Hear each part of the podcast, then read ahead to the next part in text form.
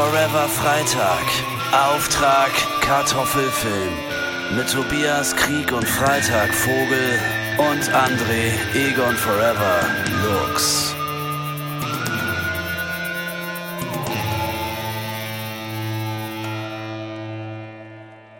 Ja, das ist er. Das ist der Spin-off. Ähm, nachdem wir das letzte Mal mit äh, dem äh, Schuh des Manitou eine große nationale Diskussion ausgelöst haben. Medien wir auf, der, wir auf der Titelseite der Bild waren und dort äh, als ähm, Krawall-Podcaster mhm. bezeichnet wurden, aber auch auf der Titelseite der Taz, ähm, wo man uns, äh, wo man uns als Helden gefeiert mhm. hat haben wir uns gedacht, gut, wir machen mal ein bisschen Pause, wir müssen uns ein bisschen von dem Trubel erholen, aber irgendwann muss es auch weitergehen. Und äh, ja, diesmal, diesmal geht es halt um ein ähm, ebenfalls sehr umstrittenes äh, Thema, nämlich äh, Saufen. ja, ich war schon gespannt. Und ich bin auch gespannt genau. darauf, welche Debatte nach dieser Folge losgetreten wird. Ja. Welchen äh, Meinungsterror wir dadurch wieder auslösen. Man wird ja, man wird ja ähm, bei Twitter häufig äh, darauf hingewiesen, dass Alkohol eine, eine gefährliche Droge ist. Mhm. Ne? Also da schlagen ja Leute die Hände über dem Kopf zusammen. Das, äh, also das, das, äh, viele kriegen das jetzt auch, erst auch mit im Rahmen des Oktoberfestes, dass Menschen gerne Alkohol trinken. Mhm. Und also, wow, da, einer, ein Mensch hat geschrieben, äh, boah, ich könnte das gar nicht mit einem Liter Bier im Bauch rumlaufen. Wie soll das denn gehen? Hat jemand geschrieben? ja. Hä, wo? Bei Twitter oder was? Ja. mit einem Liter Bier im Bauch. Alter, sag mal, wie weltfremd kann man denn sein? Mhm. Mhm. Wir hatten ja unsere Alkoholfolge vor ja. vier Jahren oder so. Also Kann ihr könnt sein. gerne zurück ich habe alles vergessen. unsere jugendlichen Stimmchen hören, unsere unverbrauchten, vom ja. Al Alkohol noch nicht zersetzten Stimmen ähm, und uns eure äh, und euch unsere so Alkoholfolge mal reinziehen. Ich weiß auch gar nicht, wie sie heißt, aber ich glaube, es ist gleich die dritte oder so. Mhm. Ja, und da habe ich, glaube ich, auch schon ähm, das Thema aufgemacht, äh, das Thema Saufen ähm, mit, mit dem, äh, ich glaube, das war eingangs äh, eine Geschichte von mir, dass ich ein Familienmitglied habe, das vermeintlich noch nie besoffen war. Mhm. Ja. Und das äh, finde ich dann immer ganz interessant, wenn man sich dann so unterhält und man merkt, dass man wirklich irgendwie auch in komplett anderen Lebenswelten teilweise unterwegs ist. Ja, ey, mir ist das völlig egal, ob. Also ich, ich selber trinke ja sowieso äh, selten Alkohol. Ähm, aber naja, ich, ich fand trotzdem einiges äh, in der, in der Twitter-Debatte, äh, so viel man am Oktoberfest auch äh, zu Recht kritisieren Absolut. kann. Absolut, also aber, das ist ja völlig indiskutabel. Das Oktoberfest ist ein Schaulaufen von Schrecklichkeiten. Das muss man, äh, das muss man schon mal sagen. Das äh, Absolut. Aber wie sich dann in der Diskussion alles so stark auf diesen Alkoholkonsum äh, so äh, fokussiert hat und äh, auf diese Tatsache, wie, wie äh, abartig das denn ist, dass überhaupt Leute mal irgendwie in der Hinsicht mal so ein bisschen den Exzess walten lassen. Ähm, das hat dann wieder so sämtliche Klischees über die aktuelle linke Bewegung äh, mhm. bestätigt. Ne, früher, früher über die Stränge schlagen, Exzess und äh, den Bürgerschreck geben. Äh, und mittlerweile haben sich so die, die gesellschaftlichen Rollen irgendwie so, so ko komplett umgekehrt. Alles also, verändert sich. Oh, oh, das ist ja auch gut so. Die, die, es, soll ja, es soll ja nach vorne gehen und es soll sich ja auch verändern. Und ich finde es auch gut, dass wir uns damit auseinandersetzen müssen, weil sonst wird es uns ja auch langweilig. Äh, und dann vielleicht auch mal die eigene Haltung zu verschiedenen Themen auch ein bisschen nachjustieren. Ich finde gerade beim Thema Saufen, ich finde Verharmlosen total scheiße. Ähm, ich finde mhm. aber auch so militantes Dagegensein, äh, was Alkoholkonsum angeht, auch nicht besonders förderlich.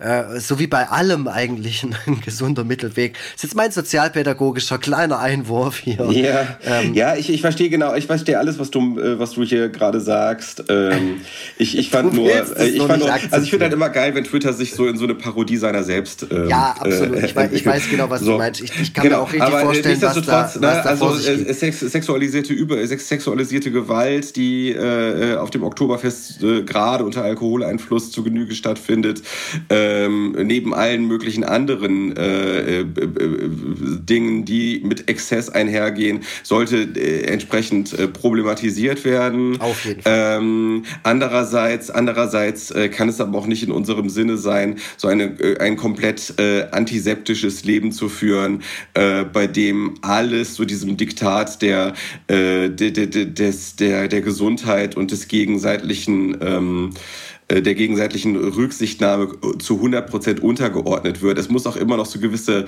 ähm, äh, Bereiche des Lebens geben, die so ein bisschen ähm, zwiespältig und schmutzig sind. so, Sagst so, du jetzt. Sagt er jetzt so.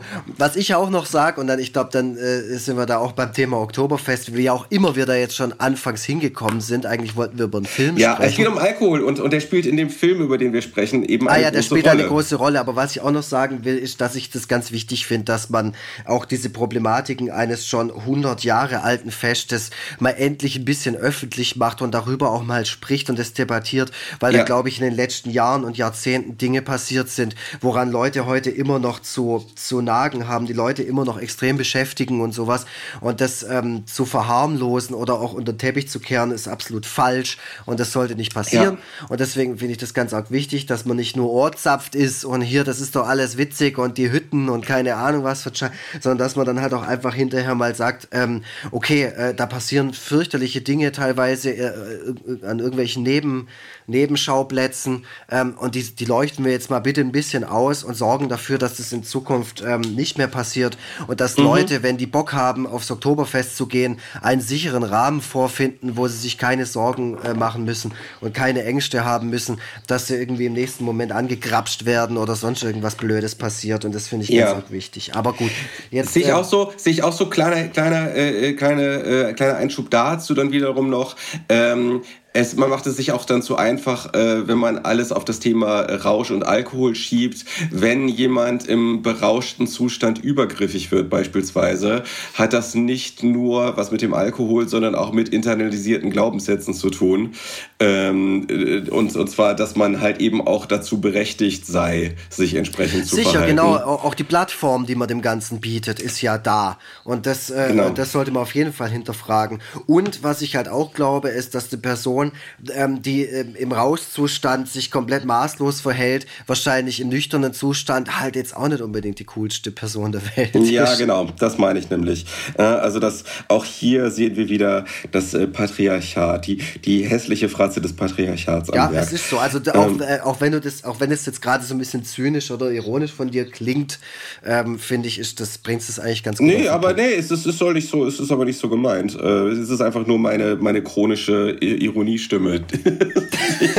wie man dich kennt. Nee, ist nicht so gemeint. Ich meine, es ist genauso, wie ich sage. Ja. Ähm, ne? Ist denn in, also, in, in, unserem, in unserem Film, den wir da geschaut haben, ähm, gibt es dort ironische Untertöne? Also, wir, wir, wollen, wir wollen vielleicht das einfach mal das Pferd von vorne aufzäumen. Ähm, und da muss ich jetzt wahrscheinlich ein bisschen mehr labern als du, wie du schon vorher vor der Aufnahme befürchtet hast, dass es dazu kommt. Bitte. Ähm, also, es, äh, wir sprechen über den Film Herr, Herr Lehmann. Herr Lehmann ist eine Romanverfilmung, basiert also auf einem Roman von Sven Regener. Sven Regener äh, kenne und schätze ich schon sehr lange. Ähm, und zwar zunächst einmal über seine Band Element of Crime. Mhm. Äh, da bin ich seit dem Album Romantik mit an Bord. Ich glaube, das war im Jahr 2000. Mhm. Äh, das war auch ungefähr die Zeit oder zumindest so kurz darauf, als dann ähm, auch dessen Debütroman äh, Herr Lehmann auf den Markt kam ja. und sich zu einem ähm, sehr unwahrscheinlichen Bestseller entwickelt hat, was sicherlich auch mit ähm, äh, damit zu tun hat, dass er im literarischen Quartett und auch von äh, Marcel Reich-Ranitzky ähm, äh, hochgelobt wurde. Mhm. Äh, Marcel Reich-Ranitzky sagte damals, er habe schallend gelacht. Mhm. Ähm, und so ein Ritterschlag, der bringt natürlich auch die entsprechenden Verkaufszahlen, brachte zumindest damals die entsprechenden Verkaufszahlen mit sich. Mhm. Und deswegen äh, hatte Sven Regener neben seiner Band plötzlich ganz unverhofft noch ein zweites Standbein. Äh, und äh, wenn ein Buch so erfolgreich ist, dann wartet, lässt natürlich auch die Verfilmung nicht lange auf sich warten. Und die kam dann von Leander Hausmann im Jahr 2003. Äh, zunächst mal im Vorhinein gefragt, Sven Regener, die Buchvorlage, aber auch Element of Crime. Sind das Sachen, die in deiner Welt irgendwie stattgefunden haben bis dato? Nein. und ich muss auch ganz ehrlich zugeben, du hast diesen Film vorgeschlagen. Der Film war mir natürlich ein Begriff, ich hatte ihn noch nicht gesehen. Ähm, und er hat mich auch nie so richtig interessiert. Fand aber den Vorschlag total super, weil es einfach ein relevanter Film ist. Und ich wusste nichts davon, dass es eine Romanvorlage gab und wusste auch nicht, von wem die ist. Natürlich ist mir Sven Regener ein Begriff und natürlich ist mir Element of Crime ein Begriff. Es hat mich nur alles nie interessiert. Das war nie meine Mucke, das war nie irgendwas, wo ich... Ähm, wo ich irgendwie die Fühler danach ausgestreckt hätte oder mir gedacht hätte, oh, da hörst du jetzt aber mal rein oder, oder hältst dich mal mit irgendwelchen Leuten, die das total geil finden. Und deswegen ähm, hat mich ähm, die Auseinandersetzung jetzt mit dem Film, auch während ich ihn geschaut habe und mir nebenher ein paar Facts dadurch äh, vor, äh, durchgelesen habe, natürlich wie eine, wie soll ich sagen, eine, eine Dampfwalze der Popliteratur kalt erwischt. ja, ich dachte auch tatsächlich, dass das, äh, also ich hatte auch schon die Vermutung, dass das alles eine Welt ist, die dir komplett fremd ist. So, dass das einfach auch so diese, auch so auf so einer ästhetischen Ebene, mhm. äh, dass das irgendwie so gar nicht äh, das ist, wo du dich sonst aufhältst. Weil, also ich selber, ich bin äh, großer Fan von so diesem, ähm, das kann man immer ganz gut ähm, mit diesem Gemälde Nighthawks ähm, so auf einen Nenner bringen. So diese, diese, auch, auch wenn ich mich selber in die solchen Welten nie so richtig bewegt habe, mag ich so diese Ästhetik von mhm. so verrauchten Bars, äh, äh, wo Leute mit so äh, vom Leben gezeichneten Gesichtern mhm, sitzen mhm, und so philosophische, philosophische äh, Phrasen äh, zum Besten geben mhm, mhm, und äh, äh, dazu spielt ein melancholischer Pianist. Also nicht, ich mag so Charles Bukowski, äh, Tom Waits, ähm, weißt du so dieses ganze, dieses diese ganze alkoholgesättigte. Total, also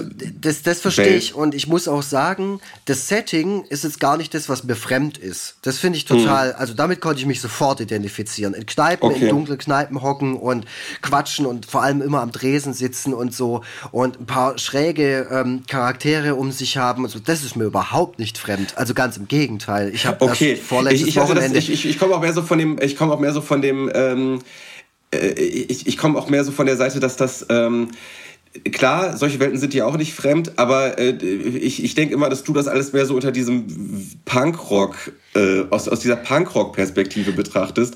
Und ja. ich betrachte, und, und, und ich meine, äh, und ich betrachte das jetzt gerade eher so aus dieser Bar-Jazz, ähm, meine Frau hat mich verlassen, ich sitze so melancholisch am Tresen und schaue in mein Glas Whisky äh, rein mm, und sinniere mm. über das Leben. So von dem Engel komme ich gerade so. Auch das, auch ja. das finde ich, ähm, ist, auch das ist mir nicht fremd. Also auch sowas, wo ich, also von, von mir stammt auch der Satz, die Königsdisziplin ist in der Kneipe allein zu saufen.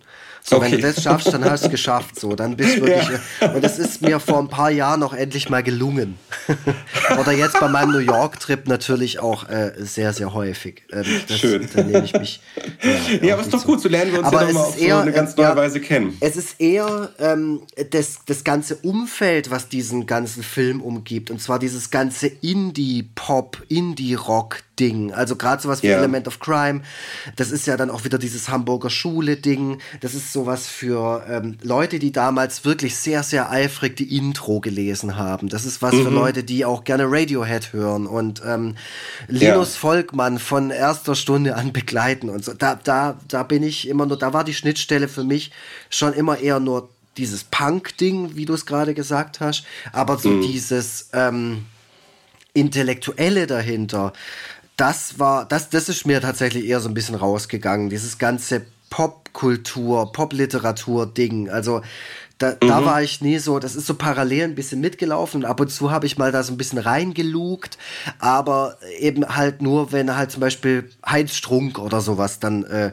da war. Da habe ich dann mal so, ah, okay, da habe ich mir ein Buch geholt, weil den kannte ich von ja. Studio Braun und so weiter und so weiter. Aber ich hätte, ich wäre nie auf die Idee gekommen, mir äh, den, den Herr Lehmann-Roman äh, zu nehmen, mich in meinen Ohrensessel zu hocken und jetzt irgendwie die Violent Femmes reinzumachen und das jetzt durchzulesen und mich da super, keine Ahnung, Bohem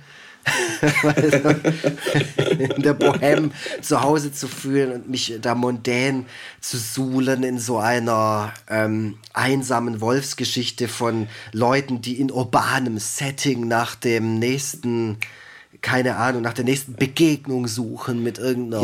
Ja, ja also du weißt, was ich meine. Da, da ich, ich, ich, weiß genau, was du meinst. Ich will mal kurz äh, nochmal auf, äh, auf Sven Regener ähm, und, und, und die Vorlage beziehungsweise sein ganzes Universum, was er da geschaffen hat, eingehen. Denn mhm. er hat ja mehrere Bücher geschrieben, die allesamt äh, in demselben Universum spielen und wo äh, bestimmte Personen auch immer wieder auftauchen. Mhm.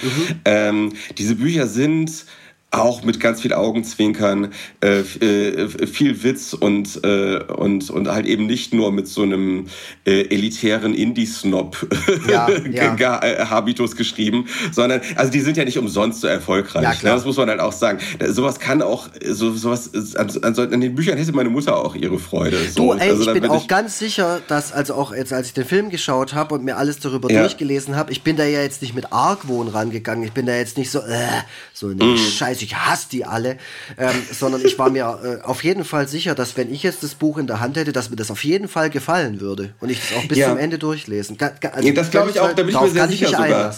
Ja. Äh, also äh, das, das letzte Buch von Sven Regener, äh, Glitterschnitter, das mhm. hat so eine Pointendichte, dass ich teilweise sogar schon fast eher an nackte Kanone gedacht habe ja. als, an, als an anderes.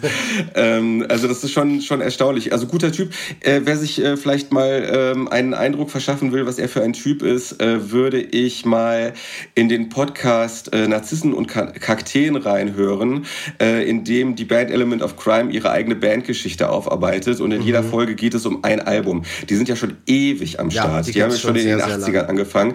Und entsprechend kennt Sven Regener die Welt, die er dort äh, umreißt, auch aus eigener Anschauung in seinem ich nenne es mal Herr Lehmann-Universum, ja. auch wenn Herr Lehmann nicht in jedem der Bücher auftaucht. So, äh, wir wollen es kurz zusammenfassen. Ähm, wir schreiben das Jahr 1989 und äh, wir befinden uns in West-Berlin. West-Berlin hatte ja damals äh, einen ganz besonderen Status, war nämlich so eine Insel im im Feindesland, sag ja. ich mal. Ne? Also war so, so äh, ein, ein Stück Westdeutschland in Ostdeutschland, so, so will ich es mhm. mal nennen. Ähm, und war, äh, und, und, und, und dadurch, dass es so, dass es so abgeschieden war von allem, war es auch so eine Insel für Kreative, für Menschen, die ähm, sich äh, nicht in so eine bürgerliche Existenz fügen wollten. Und viele ähm, eher linksorientierte, eher alternativorientierte sind auch in Berlin angespült wo, worden, um, weil sie dem Wehrdienst entgehen wollten. Mhm. Ähm, das war ja so das Ding. Wenn man den Wehrdienst nicht machen wollte, ist man nach Berlin abgehauen. Da hatte man dann irgendwie so eine Sonderstellung, keine mhm. Ahnung. Ich, ich, warum das genauso war, weiß ich nicht, aber man musste, wenn man dort war, dann nicht zum Wehrdienst. Ähm, und das haben viele gemacht. Da haben viele, da haben viele äh, Gebrauch von gemacht.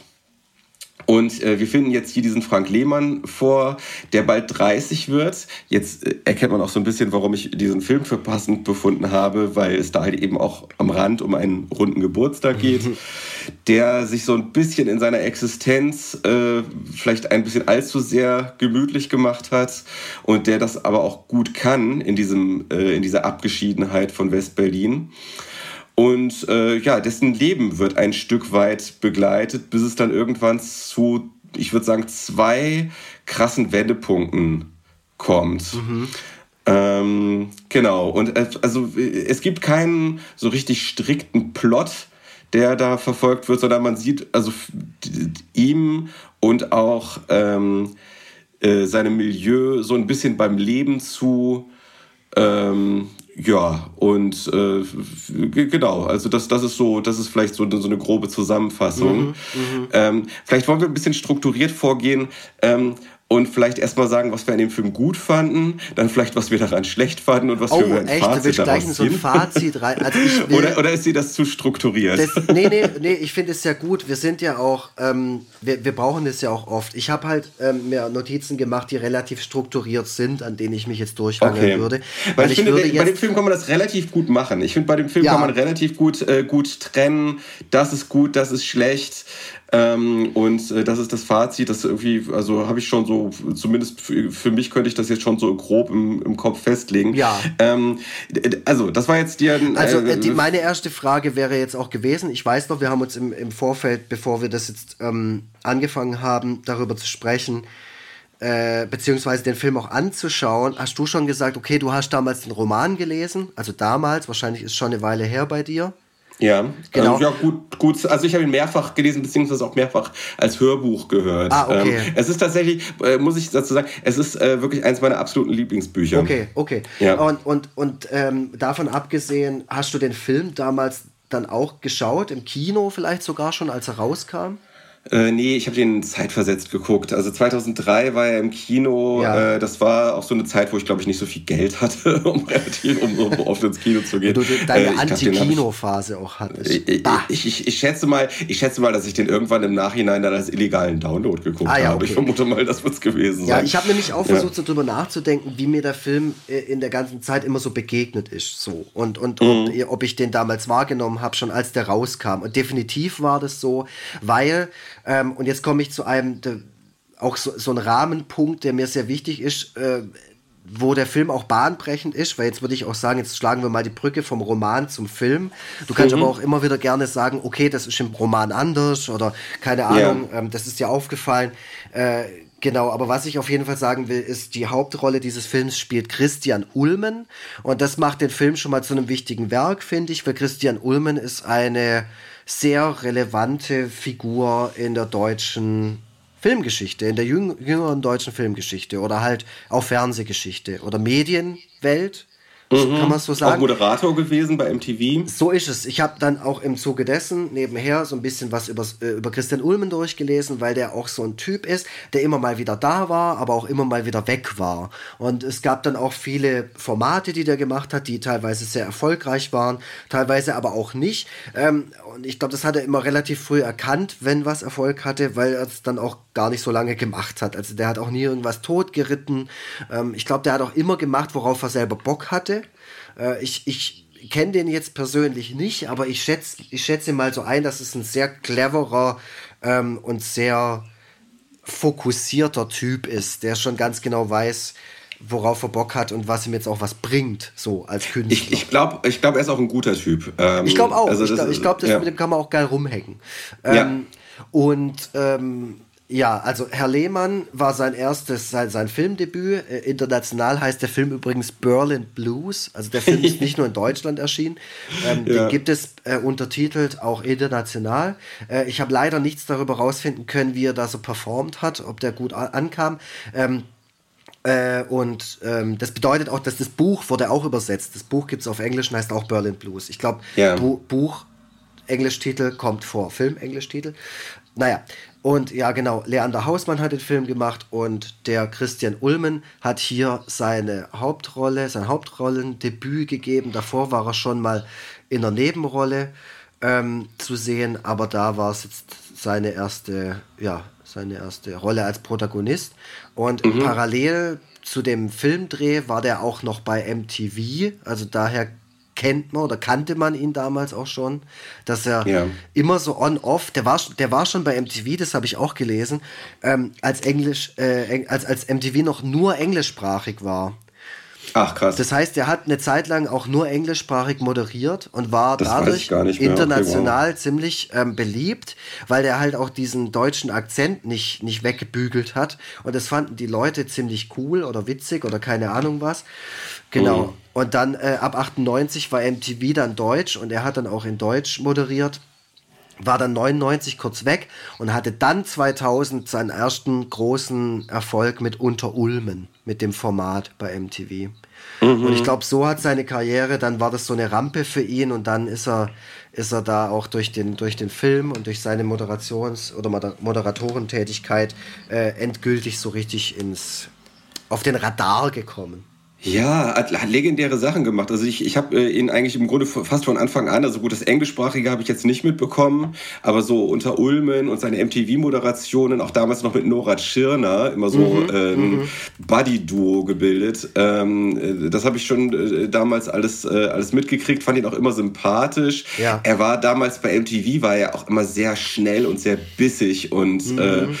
Äh, also ich, ich hatte auch immer so ein bisschen Ehrfurcht. Mhm. äh, mit, mittlerweile ist er ja, also auch äh, bei Jerks, obwohl das natürlich auch eine relativ böse Sendung sein kann, äh, ist er aber doch eher so ein bisschen so der, der äh, niedliche äh, Typ, der so ein bisschen wie so ein Hamster aussieht. Irgendwie so, das, also ja, mittlerweile. Das, das, das, kam aber auch relativ früh bei ihm, dass er so mal ein bisschen auch in den Mainstream reingelugt hat und dann auch nicht mehr ja. ganz so so zynisch rüberkam oder nicht mehr ganz so edgy. Ja, also ich, ich muss sagen, also das war schon äh, interessant, ähm, den jungen Christian Ulmen, wenn man den jetzt noch so, wie er heute aussieht, vor ja. Augen hat, ihn jetzt also nochmal wirklich 20 Jahre jünger zu sehen, ja. der war, der war schon, also äh, der hatte da noch nicht so richtig was Hamsterhaftes an mhm. sich. So, der mhm. war äh, ein cooler Typ, so. Ähm, was 20 Jahre ausmachen. Ich meine, mir kommt es auch alles gar nicht so lange vor. Also mir kommt es gar nicht so lange her vor. Ich muss, ich habe auch gestaunt, als ich das Alter des Films dann gesehen habe. Echt? Ähm, ähm, ich, also mir ging es da genau gegenteilig. Ah, okay. Okay. Äh, genau. Ja, also wie, wie, findest du seine schauspielerische Leistung? Also find, dafür, dass es sein Debütfilm ist? Dafür, dass es sein Debütfilm ist, natürlich, das muss man auch bedenken, äh, fand ich die sehr, sehr gut. Aber es ist auch schwierig, ähm, das in irgendeiner Weise neutral zu betrachten, wenn da einfach Christian Ulmen steht und wenn man den mag. Also, ja. der, der ist nun mal, der spielt halt Christian Ulmen. und ähm, ja. er ist sehr, er ist sehr zähneknirschend den ganzen Film lang. Er macht viel über Mimik, ähm, viel über Gesprächspausen auch. Und mhm. das hat mir gut gefallen. Das fand ich echt cool. Äh, es hat mir einfach Spaß gemacht, den zu sehen. So als, ja, ja, als ja. Figur. Dem, dem sieht man gerne zu. Ja. Äh, insgesamt haben die ein gutes Händchen mit dem Cast bewiesen. Ja, das ähm, stimmt. Also das, das sind auch so Typen, denen nimmt man äh, das auch ab, äh, so im, im Berliner Nachtleben zu versacken. Mhm. Richtig cool fand ich auch, dass die schöne Köchin, mhm. sein Love Interest. Katja äh, Danowski. Genau, dass die nicht so eine klassische Schönheit ist, mhm. sondern so jemand echtes, so. Ja, ja, auf, auf, jeden Fall. War auch für die Rolle nominiert für den deutschen Filmpreis. Für ah, beste ja. Also zu, zu Recht. Ähm, guter Cast. Ähm, auch gut der, der schwule Kollege Silvio. Ja. Das wird ja in letzter Zeit, da wird ja in letzter Zeit viel drüber gesprochen, über äh, so Cultural Appropriation, beziehungsweise dass, ähm, äh, dass, dass äh, Schwule im, im besten Fall oder, oder äh, queere Menschen im besten Fall auch von queeren Schauspielern äh, dargestellt werden. Ja. Und da war man dann jetzt auch seiner Zeit voraus mit dem äh, mit Tim Fischer als äh, Schauspieler äh, guter. Der ist so ein, so ein Chansonsänger und ähm, der ist auch bekannt, dafür, bekannt für seine Georg Kreisler Interpretation. genau. Und also dass die die haben so eine flamboyante, also jemand, der so im, im echten Leben auch schon so eine flamboyante Gestalt ist, haben die äh, wirklich so, da haben die so Typecasting Casting gemacht und ihn auch gut besetzt. So das äh, mhm. das war das war schön, dass da jetzt nicht irgendwie ein Hetero-Schauspieler so eine äh, überdrehte Tucken-Interpretation gebracht hat, sondern dass da jemand in Anführungszeichen vom Fach da äh, die Rolle gespielt mhm. hat. Also muss, ähm, muss ich auch sagen, die, die Hauptdarsteller, also die Hauptfiguren, auch Detlef Book, ja. Äh, sehr tragend und auch sehr, sehr wichtig für den Film. Heißt Karl in dem Film. Ähm, mhm. Ist auch so ein bisschen so ein wie, wie nennt man so ein ähm, MacGuffin? Also irgendwie ist der so ein bisschen de, der Gegenstand, der sich so durch den Film zieht. Also er ja. ist schon immer einer, ähm, wenn der was macht, passiert was in dem Film. Egal, ja. was er tut. Ja, ja, ähm, genau. Der ist wie so eine Naturgewalt. Ja, und, und Detlef Book ist natürlich, ist halt Detlef Book. So. Der, der ja, ja, ein, genau. Auch ja. ein bisschen aus den 90ern hat das so rüber geschafft, noch in die 2000er. Ähm, ist natürlich auch so ein bisschen sich selbst in dem Film und hat äh, ein paar ganz gute Lines, hat, hat wirklich ein paar ganz gute Zitate und ist einfach natürlich auch wichtig für die Geschichte.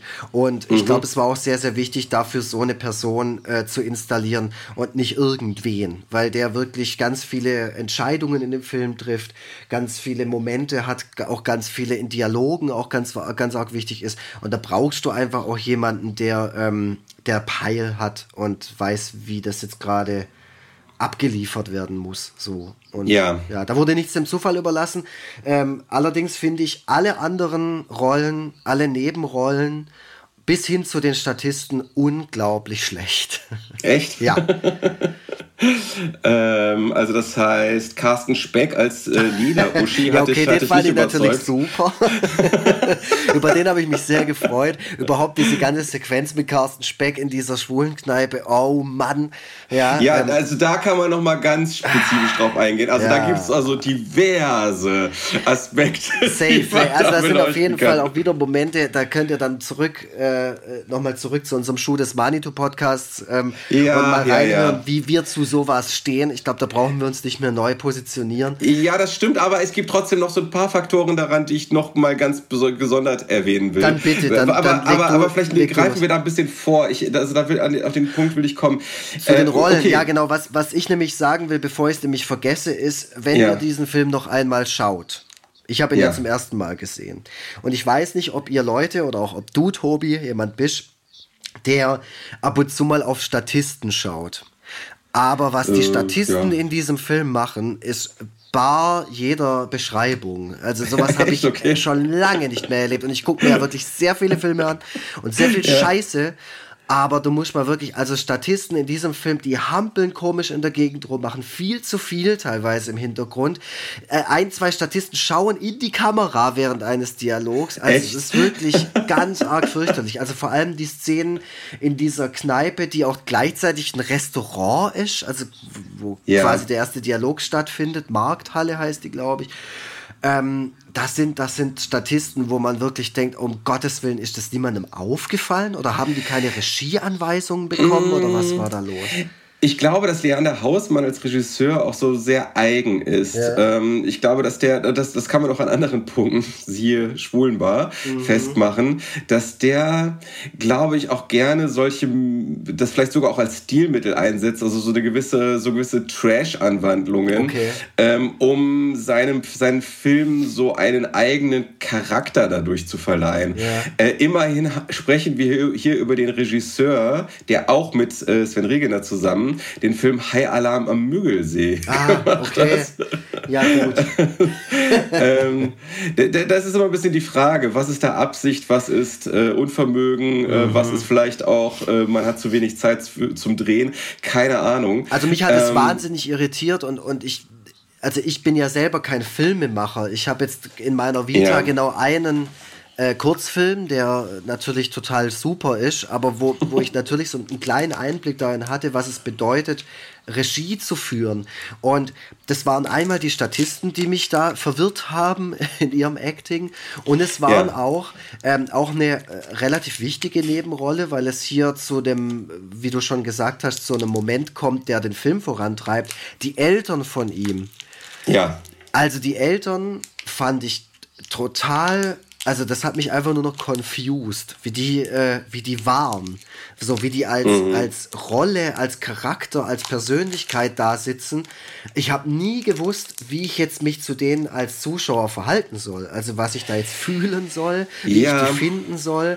Ähm, kann aber auch an mir liegen. Also es ist schon, also Herr Lehmann ist schon sehr uneben in seinem, in seinem, in seiner Tonalität. Ja. So, so will ich es vielleicht ja, mal nennen. Ja, ja. Ähm, die, die Eltern sind und gerade die Mutter, das merkt man ja schon am Anfang, wenn sie ihn anruft und man hört sie so plärren aus mhm. dem, aus dem mhm. Telefon, äh, sind ja so richtige Klischees. Also so richtige Superspießer äh, und, und denen man einfach nur entkommen will. Äh, das ist auch wieder leider so ein bisschen so dieses Bild von Frauen, was auch ganz oft gezeichnet wird, als Spiel SpielverderberInnen, äh, Spiel, Spielverderberinnen, ne? Also so, als, ja, keine Ahnung, die Männer wollen doch einfach nur frei sein und leben und so weiter. Mhm. Und dann kommen da aber die bösen Mütter oder Schwiegermütter oder Ehefrauen oder so mhm. und mit ihren spießigen Vorstellungen und äh, machen einen, einem da einen Strich durch die Rechnung. Das ist so. Ja, ähm, und trotzdem fand ich es dann nicht geradeaus genug, um bei mir das Gefühl zu erzeugen, dass ich sie spießig finden soll. Ich meine, ich finde es ja gut, wenn Figuren nicht holzschnittartig sind, aber ich habe mhm. mir ja auch aufgeschrieben, äh, ich habe innerhalb dieses Dialogs oder be besser gesagt, es gibt so eine Szene, da sitzen die in der Kneipe und dann wird die Kneipe so hübsch aufbereitet, in Anführungszeichen, mhm. und soll den, äh, den Eltern irgendwie ein anderes Bild zeichnen von der Lebenssituation von Herr Lehmann, aber irgendwie tut es das ja auch nicht wirklich, weil das einfach nur eine Tischdecke über den Tisch drüber gelegt und dann essen die mhm. da. Also das, ich mhm. habe diese ganze Szene nicht verstanden. Und dann äh, kriegen die äh, Eltern quasi ihren Moment, den sie davor auch schon ein bisschen hatten, aber da nochmal so richtig. Und dann ist mir, ich habe alle Adjektive runtergeschrieben, die ich in diesen fünf Minuten Szene gefühlt habe. Und das sind einfach definitiv zu viele. Also spießig, naiv, weltfremd, verstockt, skeptisch, kritisch. Also die sind irgendwie alles in dem Moment. Und, dann, mhm. und dann wusste ich aber, dann, dann hat mich äh, der Moment, wie es, äh, der, der Film, meine ich, in dem Moment, wie leider auch viel zu oft während des Schauens ähm, komplett verloren. Mm, ja, verstehe ich. Ähm, ich finde, ich finde ähm, den Film immer ähm, in den Momenten am stärksten, wenn er sich um so einen schmutzigen Realismus bemüht. Mhm, ähm, mhm. Ich finde zum Beispiel die Szene atem, also wirklich atemberaubend wenn äh, Herr Lehmann seine Wohnung verlässt und zum ersten Mal auf diese Straße raustritt. Ah, und. Das sieht so geil ja. aus, wirklich. Also das ist ja, so, so, sogenannte Period Pieces haben ja oft das Problem, dass alles viel zu sauber ist. Ja. Dass, alles, dass alles viel zu inszeniert, äh, nachgebaut aussieht. Nicht so Herr Lehmann. Ja. Ähm, das sieht wirklich, also ich liebe die Kulissen, ähm, wie diese Straße aussieht. Ähm, wie auch die Kneipen von innen aussehen, mhm. die Wohnungen. Äh, äh, ich finde, dass die Kulisse da wirklich also ganze Arbeit geleistet hat. Und manchmal äh, dieser, dieser äh, Realismus, der, äh, den man ähm, am Set äh, erkennt, der, den, der setzt sich dann auch manchmal so in, den, in die Dialoge fort und in die Art, wie... Ähm, die Personen miteinander interagieren. Mhm. Manchmal äh, kriegt Leander Hausmann dann aber auch so einen Koller und will dann irgendwie und will dann irgendwie so ganz unvermittelt aus diesem schmutzigen Realismus so ausbrechen ja. und, und, und macht dann so Sperenzchen, die in den meisten Fällen nicht gut funktionieren. Ähm, Gib mal Beispiel. Genau, also äh, Beispiel, also was ich noch, was ich noch charming fand, war beispielsweise, dass die ähm, so ein bisschen der Handlung in diesem Star Wars, mit, diesem, mit dieser Ach, Star Wars-Schrift ja. zusammengefasst haben. Ja. Das war irgendwie noch eine ganz charmante Idee, aber dass die dann plötzlich da in diesen Jedi-Outfits standen ja. und, Prinzess, äh, und, und, und äh, die schöne Köchin äh, da, also Katrin da plötzlich als Prinzessin Leia stand. Mhm das war für mich dann wieder viel zu viel. Das war für mich viel zu drüber. Ähm, ja, und auch leider einfach nicht gut gemacht. Also man ja. weiß dann in dem Moment schon, was er will und dass es jetzt halt einfach ein bisschen quirky werden soll und so. Ist ja schön und gut, aber das war halt gewollt und nicht gekonnt. So, fand ich. Mhm. Ja, und da ist halt wieder die Frage, ist es nicht gekonnt? Oder sollte das auch dieses Ungelenke, Puh. war das Absicht, dass es so ungelenk ist? Ja, dass ja. es so, so, so ein bisschen so experimentalfilmmäßig teilweise schon rüberkommt oder mhm. so, oder so Off-Theater oder was ja. weiß ich. Ähm, also ihr hört jetzt Ahnung. auch schon, der, äh, wir, wir springen natürlich jetzt auch so ein bisschen durch die Handlung in Anführungszeichen. Das Schwierige ist, ähm, da eine konstante Erzählstruktur hinzubekommen, weil der, der Film hat schon eine Handlung. Der hangelt sich schon mhm. irgendwie so durch. Ähm, so wie wir es auch gerade versuchen. Aber ähm, Tobi, du kannst mal kurz erklären, was ist denn, also wenn du jetzt drei Sätze für die Handlung von diesem Film irgendwie in einen Wikipedia-Eintrag reinpressen müsstest, wie würdest du denn jemandem diesen Film auch erklären?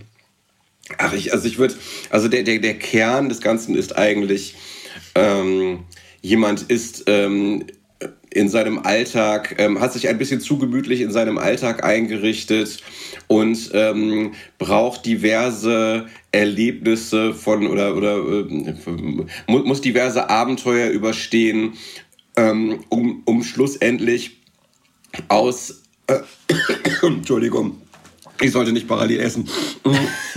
braucht, das braucht ist immer diverse, gerne gehört im Podcast. Er braucht, er, er braucht diverse Erlebnisse, um aus seiner selbst geschaffenen Isolation endlich rauszufinden. Also eigentlich ist das so der Kern des Films. Ähm, jemand hatte sich ein bisschen zu sehr gemütlich in seinem ambitionslosen Leben gemacht und braucht diverse Winke des Schicksals, um endlich ähm, aktiv zu werden und nicht mehr so passiv durch seinen eigenen Alltag mhm. zu dümpeln. Wobei das natürlich jetzt auch alles eine Interpretation schon von dir ist, weil ich habe das Gefühl gehabt während des Films, dass er nicht eindeutig ist mit dieser Message. Also ich habe das natürlich auch so empfunden und dachte, okay, der Film soll mir das so transportieren, dass der da halt, ähm, dass er da halt immer hockt und in seiner eigenen Melancholie fast schon ertrinkt und und ja genau, es geht ja halt extrem viel ums Saufen, es geht extrem viel um so Kneipenkultur, es hat viel auch so eine sowas Säuferromantisches. Aber ich finde, der Film, oder zumindest hat das für mich nicht so richtig geschafft, de, de, das Gefühl eins zu eins so zu transportieren, dass ich jetzt wirklich denke, okay, ich glaube, der muss so ein bisschen was ändern, der Typ. Mhm, ja, also seine, seine Misere wird nicht so, seine Misere wird nicht so sehr als Misere dargestellt. Ja, es ist nicht dramatisch das, das, oder sowas. So, also, so, ja. Es ist eher eine Momentaufnahme und es könnte jetzt auch einfach so weitergehen für den und er könnte 100 ja. Jahre alt so werden. Also ich hatte jetzt nicht das Gefühl, dass der, klar, der struggelt schon, aber der ist jetzt nicht irgendwie ähm, an dem Punkt, wo er dringend was ändern sollte, weil er es, total ja. abfuckt oder so. Ja, man, man, man denkt halt auch so ein bisschen, äh, wenn man sie jetzt selber als Zuschauer auch ähm, diese, mit dieser Haltung einnimmt, dass er was ändern sollte, dann ist man als Zuschauer ja so ein bisschen wie diese Mutter. Ja, richtig. so, ähm, und dabei, dabei also finde ich persönlich, finde so ein finde so ein Leben, äh, von dem man gar nicht so viel will, aber man hat sehr viele Freundinnen, ja. äh, man hat einen Job, der einem Spaß macht, äh, man lebt in einer spannenden Stadt, ähm, wo viel geht, auch in, einer, in einem spannenden Zeitabschnitt äh, dieser Stadt. Äh, das ist ja erstmal alles total geil. Also ja. ähm, klar, natürlich, das hat mit einer ähm, jetzt nicht viel damit zu tun, dass man die Welt erkundet. Das hat nicht viel damit zu tun, dass man kreuz und quer äh, äh, durch, die, durch die Gegend reist mm, und, und äh, nebenher Karriere macht. Damit hat das jetzt nicht so viel zu tun. Mhm. Aber nichtsdestotrotz finde ich, dass ein, äh, das, was Herr Lehmann da hat, empfinde ich durchaus als sehr validen Lebensentwurf. Mhm, mh. Ja, also ähm, ge genauso dachte ich, bin ich auch rausgegangen quasi aus dem Film. Also ja. so, der hat für mich ähm, die Stimmung durch die, durch die Kulissen und durch die Sets auch transportiert, aber nicht zwangsläufig durch die Personen. Es war eher eine Beobachtung dieser, dieser Menschen, wie die miteinander interagieren, vor allem mit ihm. Aber ja. ansonsten waren es eher die, die Sets, die ich wie du auch schon gesagt hast, echt gut fand, aber auch unglaublich ungemütlich. Also jede, ja, jede ja. Kneipe aber das ist viel zu hell. das fand ich geil. ja, viel zu hell. Man sieht sehr viele Kacheln in diesem Film. Also ähm, ich, ich, finde, ich finde, äh, wenn man, ähm, ich sage ja auch nicht unbedingt, dass, dass, es, äh, dass der Film recht damit hat, diese Message zu transportieren, nee. aber ich glaube trotzdem, dass das die Intention dahinter war. Ähm, und äh, wenn man es auf ein Bild runterbrechen will, sieht man es am ehesten, wenn Herr Lehmann in seiner, äh, in seiner, ich sag mal, äh, leicht runtergekommenen Bude in seinem ja. Bett wach wird. Man sieht ihn von oben und äh, links neben seinem Bett liegen äh, Clever und Smart Hefte, ja. äh, Asterix, Lucky Luke und sowas. Ähm, und auf der anderen Seite des Betts liegt Literatur, ja. ne, liegen so gestapelte Bücher. Und äh, das ist kein Zufall. Also damit äh, zeigt äh, man an einem Bild diese, diese Übergangsphase, in der er sich befindet, mhm. zwischen Jugend und Erwachsenwerden. Mhm. Ähm, ob diese, aber wahrscheinlich ist die Vorstellung, die die Macher hinter dem Film vom Erwachsenwerden haben, nicht so richtig konform mit unserer eigenen Vorstellung vom Erwachsenwerden. Vom, vom Erwachsenwerden. Ich bin da persönlich eher auf der Seite von äh, clever und smart und äh, sich dem zu verweigern. So, ja. das ist natürlich, das ist natürlich auch nicht sehr Punkrock ähm, die, die Geschichte in so eine Richtung, Richtung zu bügeln. Ähm, das ist auch nicht das, was ähm, Sven Regener, so vermute ich es zumindest, mit seiner Vorlage wollte. Mhm. Aber in Filmen muss leider oft so eine Literaturvorlage immer so ein bisschen runtergedummt werden. Ne? Mhm. Also so ein bisschen auf so ein paar wesentliche Punkte runtergebrochen werden.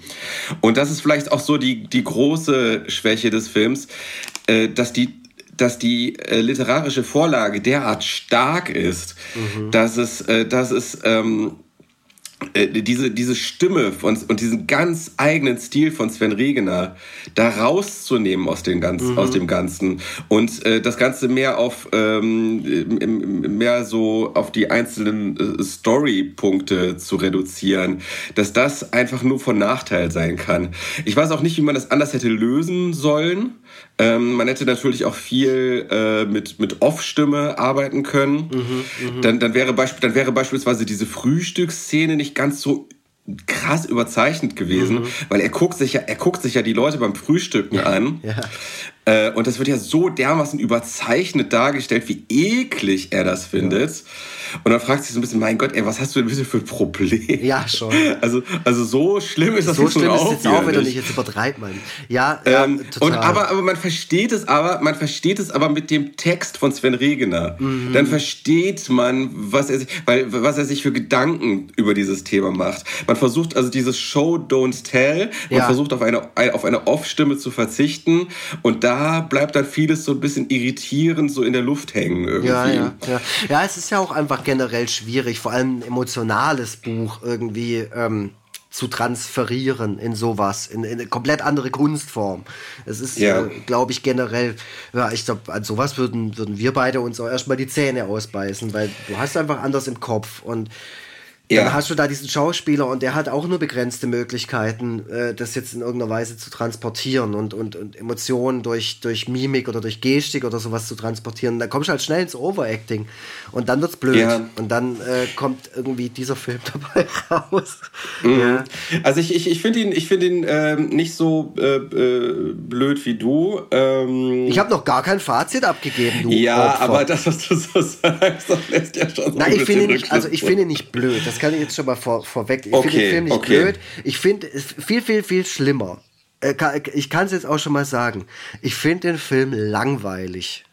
Und das ist, okay. das darf eigentlich nicht passieren bei einem Film, den man anschaut. Also es war das allererste Mal in unserer ja. Auftrag Kartoffelfilm Historie, die noch nicht so lang ist. Ähm, ja. Aber trotzdem war es jetzt zum allerersten Mal so, dass mich ein Film wirklich an drei, vier, fünf Stellen wirklich so verloren hat, äh, dass mhm. ich kurz aufs Handy geguckt habe oder dass ich, okay. keine Ahnung, äh, der Hund gestreichelt habe oder so. Ähm, okay. Und das ist bisher noch nicht passiert in, in unserer, in unserer Podcast-Geschichte, wo wir das jetzt hier äh, machen mit den Filmen. Wo wir uns so langsam an das Fazit ranpirschen, ja. ähm, sollten wir trotzdem jetzt nochmal ganz spezifisch auf diese Schwulenbar-Szene eingehen. Ja, bitte, das mm. ist der, ja, das ist wichtig. Das ist auch, äh, äh das ist auch das wirklich ist so der ganz, Das ist der ganz große Schnitzer äh, in, in, in, in dem ganzen äh, Film, wo ich auch nicht so genau weiß, was das eigentlich sollte. Ja, ja. Weil, weil du hast so einerseits dann äh, einen, einen schwulen Side-Character, ja. der auch äh, mit einem schwulen Schauspieler besetzt wurde ja. äh, der eben äh, erfrischenderweise nicht so äh, tuckenmäßig overacted, äh, so, äh, trotzdem aber so ein bisschen flamboyant ist, ähm, ne, alles gut. Mhm. Ähm, und dann sind die da plötzlich in dieser schwulen Bar und, und ja, was wollen die denn eigentlich mit dieser Szene sagen? Ähm, also zunächst einmal äh, äußert sich Karl plötzlich äh, sehr homophob ja. und, äh, und, und es wird auch nicht so dargestellt, als ob der Film sich in dem Moment, wo er das sagt, so von ihm distanziert. Genau, genau.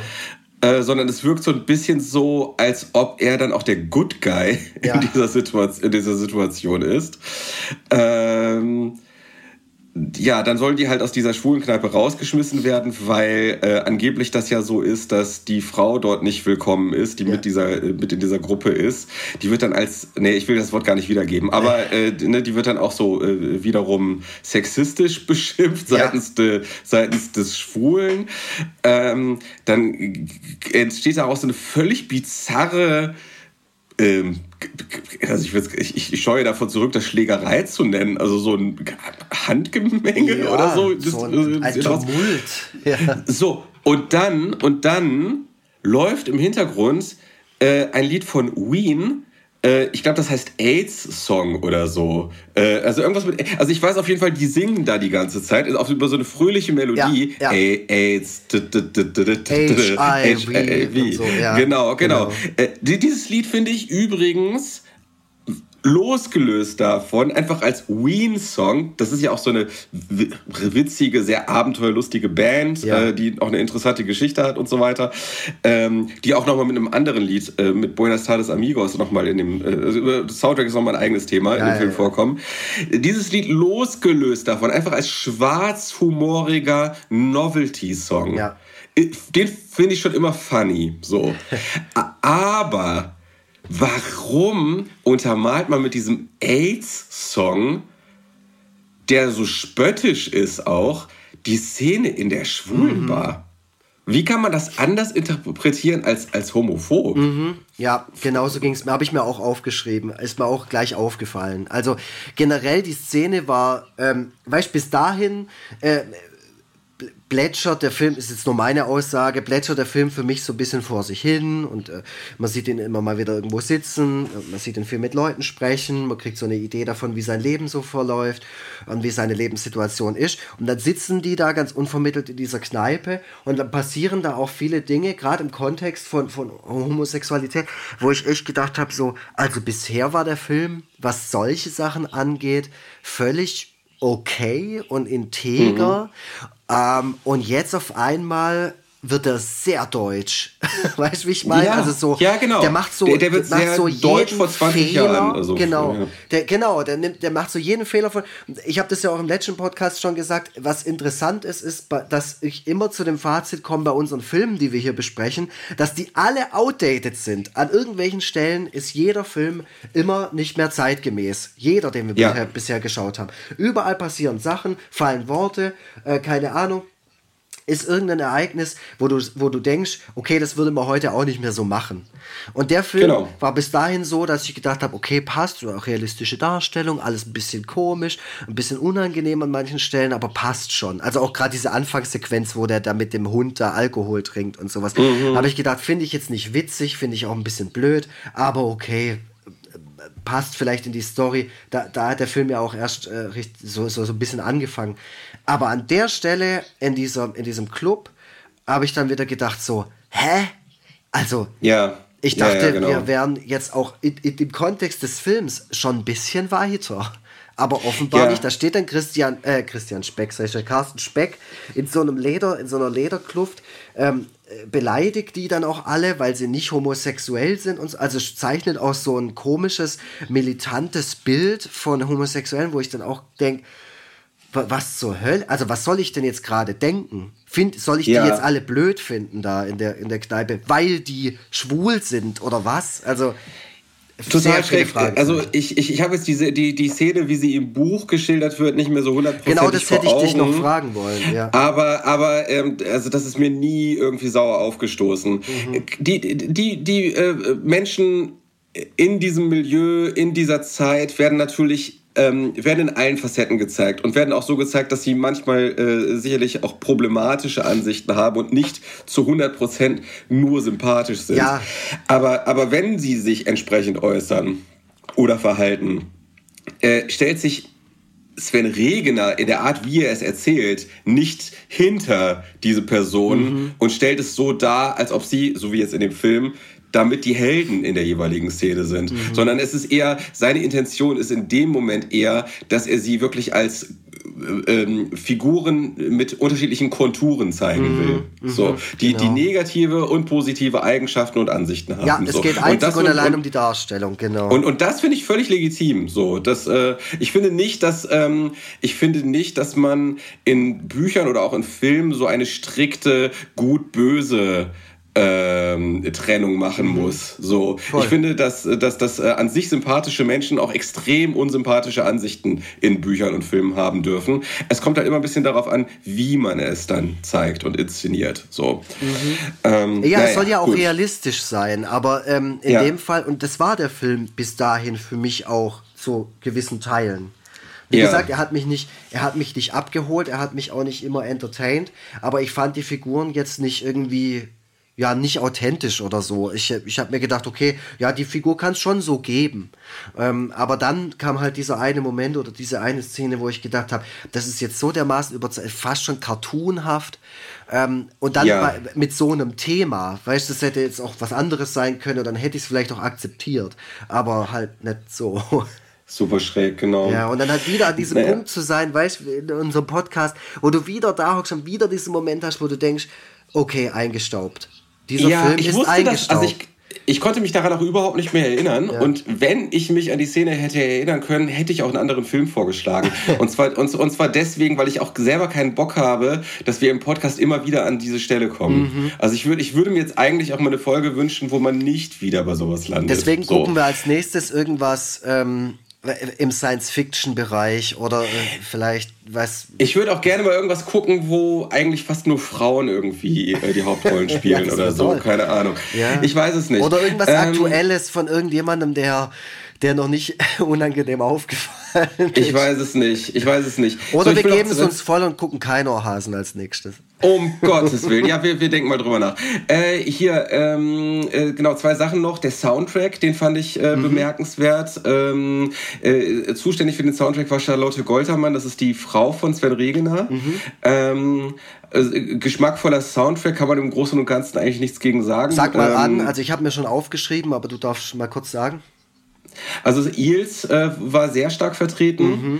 Äh, fand ich interessant, weil Eels ähm, eine Band ist gut, vor 20 Jahren mag das anders gewesen sein. Mittlerweile äh, sind die gefühlt, die, geben, die bringen so alle zwei Jahre ein Album raus, aber sind so gefühlt so ein bisschen unterm Radar. Waren mal, waren mal so in den 90ern mal so eine kurze Hype. Ja, vor äh, allem frühe so einen kurzen 2000er, Hype. würde ich sagen. Ja, also hier damals mit Novocaine for the Soul, das war glaube ich noch 90er. Mhm. Ähm, und, und dann äh, gab es äh, hier das zweite Eels-Album. Ähm, gab noch Soul Jerker, Soul Jerker. äh, ja, das war schon, also das war schon wieder so ein bisschen auch nach dieser, nach dieser Hype-Zeit. Äh, keine Ahnung, ich will jetzt auch nicht so viel über Eels so fachsimpeln. Ich, es gibt auf jeden Fall ein Album, äh, Electroshock Blues. Von 1998, das ich damals mit 16 äh, sehr geliebt habe und immer noch sehr gut finde. Äh, dort verarbeitet ähm, Mark Oliver Everett, also der, der, der äh, Mensch hinter den Eels, ähm, im Grunde ist das ja eher so ein Soloprojekt ja mit nur er, wechselnden, ja. wechselnden anderen Musikern. Da verarbeitet er den, den Suizid seiner Schwester und ähm, verarbeitet dort auch einige ihrer, ihrer äh, Tagebuchtexte, die sie in der Psychiatrie geschrieben hat, hat er so, äh, hat die dann in, so in Songs einfließen lassen. Mhm. Und ich glaube, seine Mutter war da auch zu ungefähr zur gleichen Zeit an Krebs gestorben und so. Also das ist so ein Album äh, vom, wie wir so langsam so vom, von der Dunkelheit wieder in, ins, ins Licht findet. So, das fand Mhm. ich damals beeindruckend, finde ich immer noch beeindruckend. Ja, wie egal. Mittlerweile sind Eels äh, eher so ein bisschen unterm Radar, aber äh, wo werden da sehr prominent eingesetzt. Ähm, viel geschmackvolle, so, so Indie, grob, grob würde ich es in die Indie-Richtung schieben. Äh, viel geschmackvolle Musik. Ähm, Die Mucke jetzt, also der Soundtrack. äh, ja, der Soundtrack, also da, unter anderem, also ich finde, der effektvollste Einsatz fand ich war mh, äh, von äh, Cake, äh, Friend is a Four-Letter-Word. Da fand ich sehr geil, wie die, wie die Trompete dann in die, just in dem Moment eingesetzt ist, als man dann zu Katrin geschnitten hat, wie sie vergeblich auf Herrn Lehmann wartet, so äh, an dieser Weltzeituhr. Das fand ich irgendwie sehr effektvoll, wie dann die Musik, äh, wie dann die Trompete dann äh, plötzlich äh, einsetzte. Ja, Cake kommt auch ganz zum Schluss. Also man kann ja auch schon mal die Conclusion, es gibt keine Conclusion, aber es gibt natürlich, ähm, äh, es ist natürlich wichtig, dass der Film 1989 spielt, weil es eben am Schluss des Films zum Mauerfall kommt. Ja, genau, genau. Und äh, das, das, ja? äh, genau, das wollte ich auf jeden Fall noch auspointen, was auch die Handlung des Films angeht. Also, weil wir, wir tanzen auch gerade so ein bisschen um die Handlung des Films rum, aber der Mauerfall ist schon so eine Art, ähm, wie soll ich sagen, Highlight in dem Film, oder zumindest stellt es halt auch ein bisschen das Ende dar. Ähm, kann man viel interpretieren. Das äh, kann auch metaphorisch stehen für Absolut. den Herrn Lehmann. Ähm, das das tut es sicherlich auch. Es ist nicht voll on the nose, das finde ich auch ganz gut. Es gibt auch irgendwie eine schöne Sequenz, weil die dann am Schluss eben wieder in der Kneipe sitzen und dann sich von dort auf ausmachen zur Mauer und dann wird es aber auch nicht so krass exposed mit diesem Mauerfall äh, und trotzdem, da, das war so das, das das einzige Mal, wo ich den Film geschaut habe und gedacht habe, so, jetzt passiert gerade was, was mich auch so ein bisschen anfasst.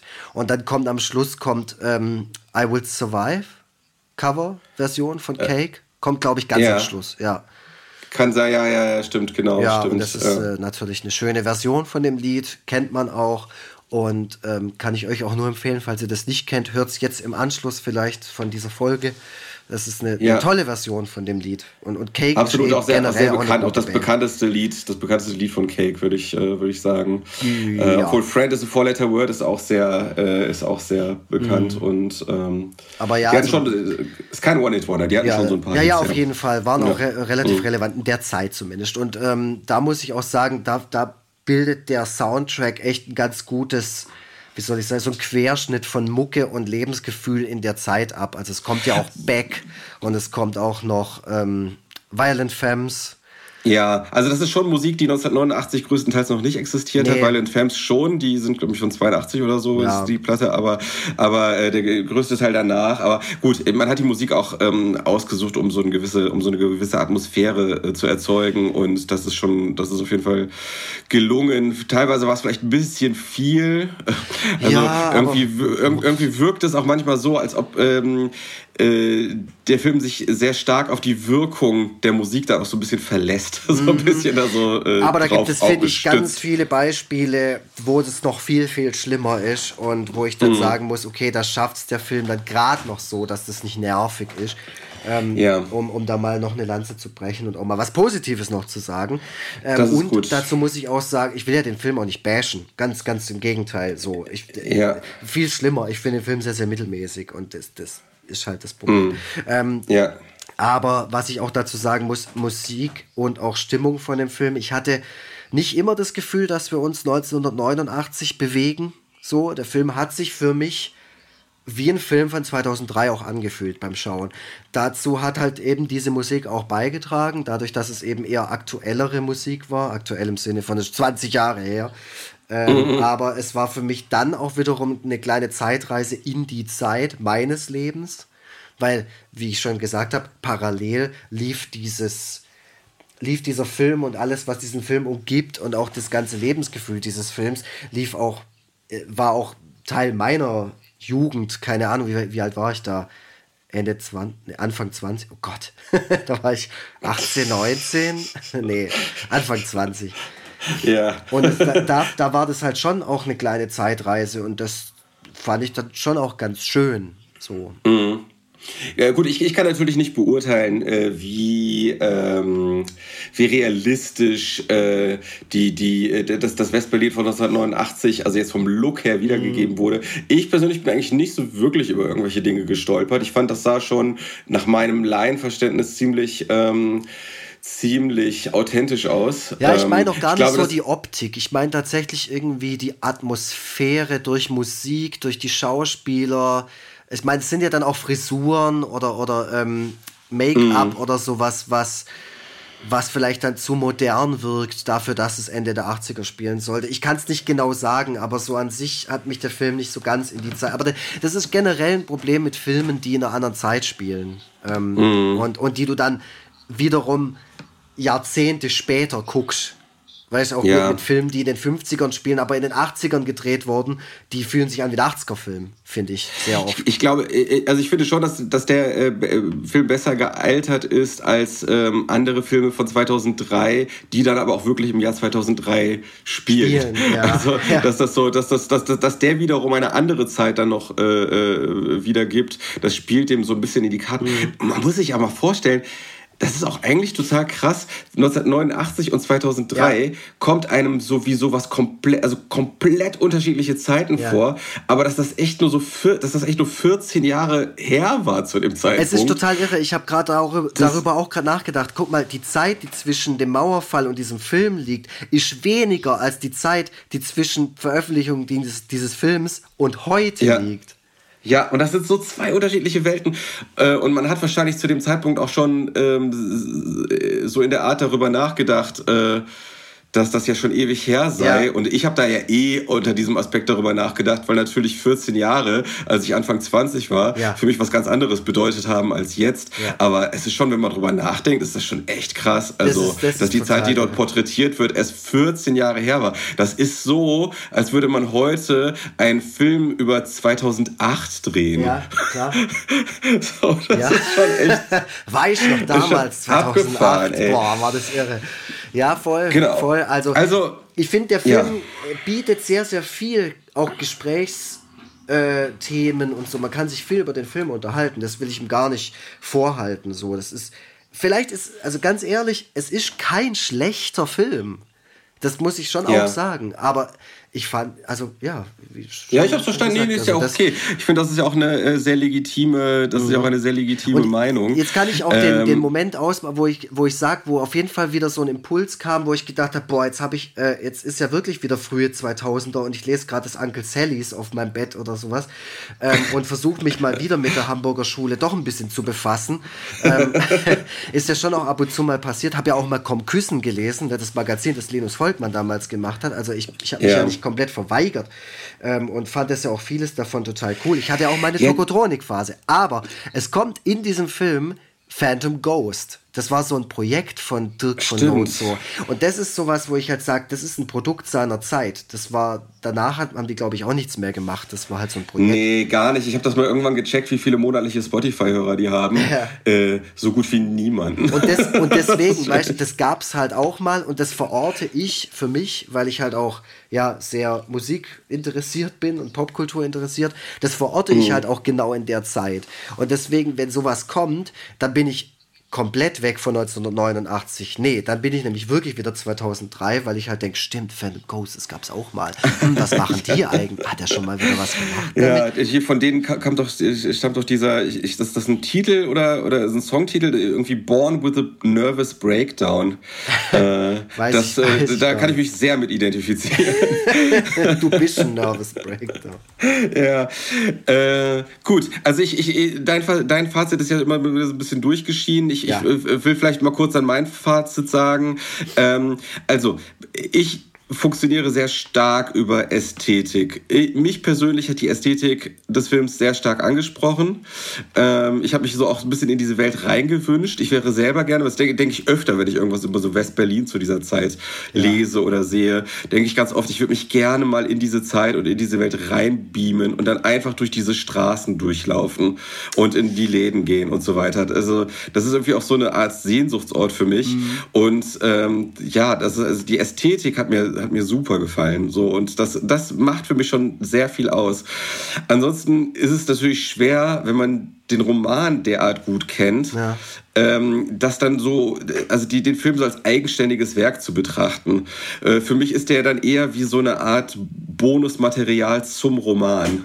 So, und, und, und schwer so als eigenständiges Werk zu sehen. Ähm, deswegen, ja, ist so eine, so eine richtig objektive Bewertung für mich in dem Punkt auch dann schwierig. Äh, ich bin über, äh, also ich kreide äh, einerseits diese Szenen an, die so tonal komplett äh, aus diesem Realismus plötzlich ausgeschert sind und irgendwie so völlig unmotiviert und auch irgendwie nicht passend waren.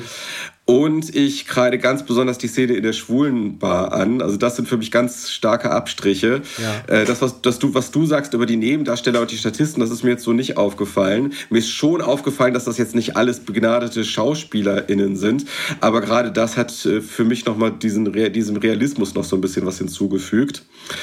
Ähm, die, die Stelle mit den Eltern fand ich auch schwach, äh, weil gerade weil äh, viele der Figuren äh, im Film halt so als wirklich vollständige Menschen und nicht nur so als Abziehbilder dargestellt werden, fand ich es dann wiederum schade, dass die Eltern solche komischen Abziehbilder waren. Und dann, ja, wie gesagt, die Message ist so ein bisschen merkwürdig. Ähm, ich, es ist halt irgendwie komisch, dass man einerseits so voller Sympathie aus so einem, aus so einer ähm, aus so einer Subkultur und aus so einer Kneipenkultur berichtet und andererseits aber irgendwie dann plötzlich so implizit die Haltung der Eltern einnimmt, dass das ja für eine gewisse Zeit lang vielleicht ganz toll ist, aber dass man dann doch irgendwann mal den Absprung schaffen muss. So, das ähm, war ein bisschen schade und hat so ein bisschen auch ähm, äh, vieles, was man vorher gesehen hat, äh, plötzlich in einem anderen Licht dastehen lassen. Ähm, ach so, äh, und ein Highlight, äh, äh, was, wo ich so leicht äh, gekreischt habe, äh, dass Christoph Walz ja. da als Arzt ja, ja. plötzlich auftaucht.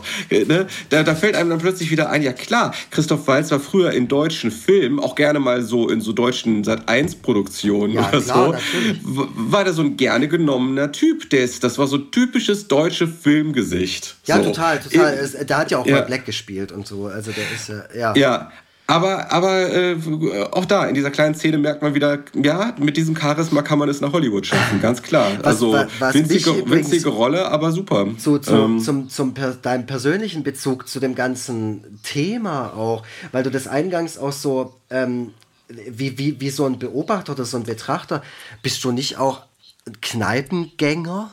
Also bist du nicht auch früher viel in Kneipen gegangen und hast es genauso erlebt wie der Herr Lehmann?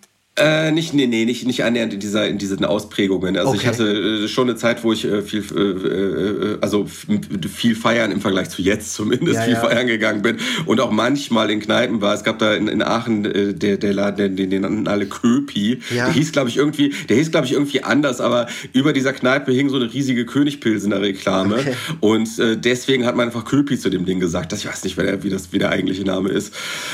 Und das galt immer so als die Kneipe, in der irgendwas Krasses passiert, wenn man okay. dorthin geht. So, und da bin ich äh, durchaus auch einige Male gewesen. Mhm. Aber äh, ich war unterm Strich, war ich immer dann zu verzagt, würde ich es mal nennen, um so, um so richtig, um so richtig, richtig über vielleicht auch mal so ein paar Jahre hinweg ja. intensiv, intensiv diesen Lifestyle zu fahren. Ich glaube, ich habe letzten Endes mich einfach wie ein ganz normaler junger Mensch Verhalten, zu dessen Leben auch manchmal sowas mit dazugehört. Okay. So, so würde ich Ich hätte so das gar nicht sagen. als so was Absonderliches betrachtet, zumal wir ja dieselbe Generation sind, weißt Und ich, ja. ich muss halt sagen, gerade meine Zeit in Tübingen, ja, wo ich, wo ich äh, meine Ausbildung gemacht habe, aber wo ich dann auch schon meinen ersten Job angetreten habe, da gab es schon Zeiten, wo ich quasi jeden Abend in der Kneipe saß. Immer mit, mit unterschiedlichen Leuten so, aber äh, eigentlich schon immer jeden, jeden Abend so. Nee, also das war nicht so meine Welt. Ich hatte einen äh, Freundeskreis, der gerne auch, ne, weil wir alle auch arm waren, äh, wo gerne zu Hause mhm, bei irgendwem mhm. gesoffen wurde. Das war so das Typische eigentlich. Man sitzt bei irgendwem zu Hause rum. Mhm. Ähm, dann, Aber du hast auch nie äh, geraucht, gell? Äh, nee, nicht so richtig. Äh, dann dann äh, wurde viel ähm, auch einfach so in Clubs gegangen. Mhm. So, ähm, äh, da hat auch viel so Nachtlebenmäßig viel stattgefunden. Also ich war gerne auf so ne, ne, typisch halt auf so Indie-Partys auch mhm. unterwegs und so. Und Kneipen war das, was wir dann hin und wieder mal gemacht haben, wenn wir das Gefühl hatten, es muss mal irgendwie was Unvorhergesehenes passieren. Mhm. So, aber äh, ansonsten, also äh, kann ich jetzt nicht, also bin ich da jetzt nicht so. Ähm, ähm, ich bin nicht so der, weiß ich nicht, so Heinz Strunk ist ja so dieser typische. Ja, ja, klar. Also es gibt natürlich dieser auch typische, so. der gerne, der gerne halt aus diesem Milieu berichtet und selber auch Teil dieses Milieus ist. So. Ja, ja, richtig, mhm. richtig. Aber also ich äh, denke da jetzt auch gerade so drüber nach, wie das bei mir verlaufen wäre. Wenn, also ich bin auch sehr früh. Ich habe jetzt gerade über Tübingen nachgedacht, aber um Gottes Willen, noch als ich im Schwarzwald gewohnt habe und, und in Nagold, im Zwickel, äh, auch so eine rustikale Kneipe mit dunklem Holz. Mein Gott, da habe ich äh, ganze Wochen drin verbracht. Aber natürlich mhm. auch extrem viel, ja, einfach gesoffen und, und geraucht und mit Leuten rumgehangen und so. Das war so dieses Ding, wenn man sich halt quasi vom Dorf wegbewegt hat, von diesen Bauwägen oder wo auch immer man halt rumgegammelt ist mit den, mit den Kollegen, sich mal so ein bisschen in so eine Kneipenkultur rein orientiert und dann mm. ging das bei mir relativ schnell. Also als Ästhetik fand ich das, äh, finde ich das äh, immer interessant. Ich finde, dass das auch irgendwie so als Hintergrund für Stories ähm, gut taugt. Mhm, so, mhm. das, äh, und, und äh, finde auch deswegen, dass so Bukowski oder Bukowski, wie auch immer, dass das dass gerade äh, gerade durch diesen Hintergrund äh, das auch spannend ist. Aber vielleicht finde ich solche Sachen auch deshalb spannend, weil ich das aus meinem persönlichen Leben nur so am Rande kenne. So, wenn ich selber ja, dann teil Zeit. Also, ähm, wann machen wir mal Kneipentour durch Bergedorf? durch Bergedorf. Ah, da gibt es sicherlich Kneipen, Kneipen, aber Kneipen sind doch eh was Aussterbendes. Es ist, ja, eben, das, deswegen, ist das, ist das nicht ja retten. Äh, hast du das, hast du das in, in, ähm, äh, in Stuttgart nicht auch? Also das äh, irgendwie so diese typischen Kneipen, ne? So mit braunem Mobiliar, ja, äh, ja. Mit, mit Menschen, die dort eigentlich zum, schon zum Inventar gehören. Ja, ja. Ähm, Alles das, hier Cannstatt ist voll das, davon. Ich bin echt? umgeben von diesen Orten, ja. Das, hier Tanzcafé Magnet, Küferstüble, das ist so das von der Rebecca und mir, da gehen okay. wir immer hin. Okay. Äh, dann das Pfiff, äh, die Schwämme, alles ist da, das ist alles toll. Cannstatt okay. und Treff, auch so Brunnenstüble, da gehen wir mal zusammen rein, wenn du das nächste Mal hier bist. Das ist richtig geil, geiler Inhaber. Dann ja. gibt es bei euch, dann gibt es bei euch anscheinend auch noch einfach eine lebendigere Kneipenkultur. Das ist, in Hamburg gibt es das mit Sicherheit auch. Ich vermute ja. mal stark, ich vermute mal stark, dass in Harburg sowas ganz besonders präsent ist. Ja. Aber, äh, aber äh, dieses glattgebügelte ähm, äh, hat immer stärker um sich gegriffen. Also Echt? die Kneipen, die Kneipen sind immer äh, mehr äh, ins Hintertreffen geraten zugunsten von Bars, die dann auch mhm. entsprechend. Ähm, die gibt's hier auch, ganz äh, klar. Äh, weißt wo du Craft-Bier ja. kriegst und dann erklärt dir der Typ, der es bringt, auch noch irgendwie, was das für eine Note genau. hat und wie fruchtig und sowas, wo du denkst, halt jetzt dein Gosh, ich will ein Bier. Also so, ja. sowas klar. Aber gegenüber also, gibt's halt auch direkt davon das Mannequin Piss. Das ist ein super Laden, da ist alles total dunkel da drin, da stinkt's. Ähm, und da kannst du auch schön Novoline spielen, während du gerade dein ja. gezapftes Bier, also gezapftes Bier würde ich da jetzt nicht unbedingt trinken, aber ja, no risk, no fun. Aber ähm, das, das machen wir mal. Und hey Leute, also falls ihr Bock habt, mal mit dem Vogeltobi von Krieg und Freitag eine Kneipentour durch Hamburg oder Bergedorf oder sowas zu machen, ähm, äh, oder welchen Stadtteil hast du gerade erwähnt, der vielleicht noch so. Äh, Harburg. In, in Bergedorf müsste ich jetzt echt überlegen. Ähm ah, da ähm, gibt es bestimmt was. Also ich, ich guck mal nach und dann, ähm, ich bin ja jetzt nicht vor Ort, aber vielleicht könnt ihr uns ja helfen. Äh, schreibt uns doch mal, wenn ihr mit dem Vogeltobi... Ich würde auf gar keinen Fall mit irgendwelchen dahergelaufenen... Du machst auf, mit, mit irgendwelchen dahergelaufenen machst du eine Kneipentour durch Bergedorf. So, auf nächsten Samstag.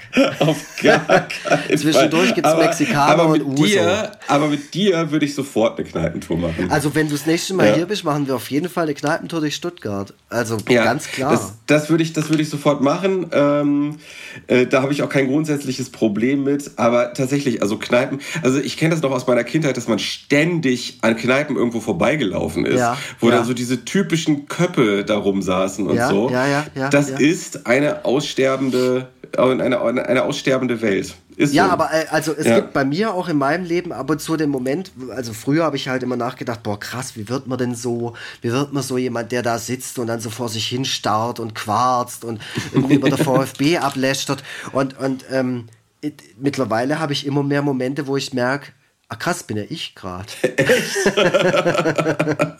also wie gesagt, ich habe es jetzt auch mal geschafft, alleine äh, mich an die Theke zu hocken. Das war nach einem Spiel. Ähm, äh, und das, da habe ich dann einfach nur auf mein Handy geguckt, habe einen Pilz bestellt, halt das runtergezogen, bin halt weitergelaufen. Aber so mit einem Kollegen irgendwie noch an die Theke zu hocken nach einem, ja. Feierabend oder, oder auch irgendwie am Wochenende mal. Oder eine Kneipentour habe ich letztens hier auch durch Cannstatt mit ehemaligen Kollegen gemacht. Da haben wir wirklich alles mitgenommen. Ähm, da stehe ich auch hinter jeder Kneipe. Finde ich alle mhm. total super. Aber ähm, Finde ich total cool, macht total viel Spaß. Je älter man wird, desto schwieriger wird es natürlich am nächsten Tag noch irgendwie einen halbwegs anständigen Alltag hinzubekommen. Mhm. Weil so eine Kneipentour, die muss natürlich auch, die muss natürlich auch laufen, so, ist ja ganz klar. Ähm, mhm. Und da darf man auch nicht zu viel Schnaps trinken und sowas, aber ähm, geht schon mal. Also ich habe jetzt hier gerade geguckt, der Töpferkrug in Bergedorf. Mhm. Da steht zwar Gaststätte, aber der sieht mir schon ganz gut aus eigentlich. Töpferkrug, was ist denn Töpferkrug? Töpferkrug, der sieht mir schon urig aus. Der ist schon urig, du. Ah ja, es ist schon eine Kneipe, ähm, aber geil. Das sieht ja super aus. Da will ich jetzt hin. Ähm, so, jetzt, mal, jetzt bin ich komplett aus dem Tritt. Ach so, ich war noch bei meinem, jetzt, bevor wir das, bevor wir diesen Schlenker nochmal hatten, war ich bei meinem Fazit. So, äh, genau, also deswegen ästhetisch, äh, ästhetisch und wegen großer Liebe für die Vorlage. Ähm, und weil äh, ähm, ich Christian Ulmen äh, super finde in dem Film und äh, die Musik eigentlich so eins zu eins das ist, was ich auch selber so höre, ja. ist so, äh, gebe ich dem Film äh, dreieinhalb Sterne. Ah, okay. Wunderbar. Ich genau. habe es jetzt auch gerade nebenher noch bewertet ähm, aufgrund der Musikauswahl und diverser ganz guter Zitate und äh, allen anderen guten Sachen, die ich jetzt auch aufgezählt habe, die, die schlechten lasse ich jetzt mal weg. Ich habe ja auch als negatives, äh, als negativen Punkt, dass da in dem ganzen Film die ganze Zeit nur Becks gesoffen wird, äh, was sicherlich den Hintergrund hat, dass Herr Lehmann ursprünglich aus Bremen kommt, also die Figur, nicht Christian Ulmen. Ja. Es gibt ja geil auch ist ja geil ist ja, dass im Nachspann steht von Becks gab's nichts. Ach, geil, und, und, und darunter und darunter steht bis auf ein paar geringfügige äh, Sachspenden, äh, Komma sagt unsere Hausjuristin. Okay, ja, also das ist so krass. Ich habe früher, ich habe letztens so alte Fotos von mir gefunden, von irgendwelchen Partys und da habe ich eine Becks-Flasche in der Hand und ich denke mir auch so, was war denn da los? Also Becks, ich finde Becks aber gut. Ich finde echt oh, lecker, ja, ja. überhaupt nicht, kann ich nicht trinken. Aber egal. Ich habe letztens, letztens habe ich mal wieder Desperados getrunken.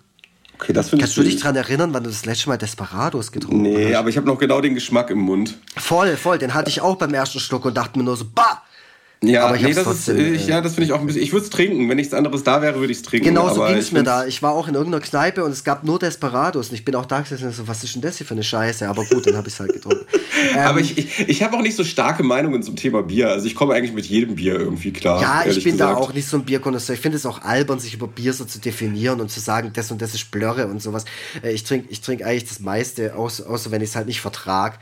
Ähm, ich finde ich find, ich find Astra, Astra ist halt äh, übelstes Kopfschmerzbier. Ich ja, ja, kriege ich auf jeden Fall auch einen Schädel davon. Äh, ja. Gibt es hier immer weniger, witzigerweise. Es gab mal so eine Zeit, da war Astra hier das Maß aller Dinge und alle fanden es voll geil. Und es wurde dann verdrängt, auch teilweise von den eigenen Bieren von hier.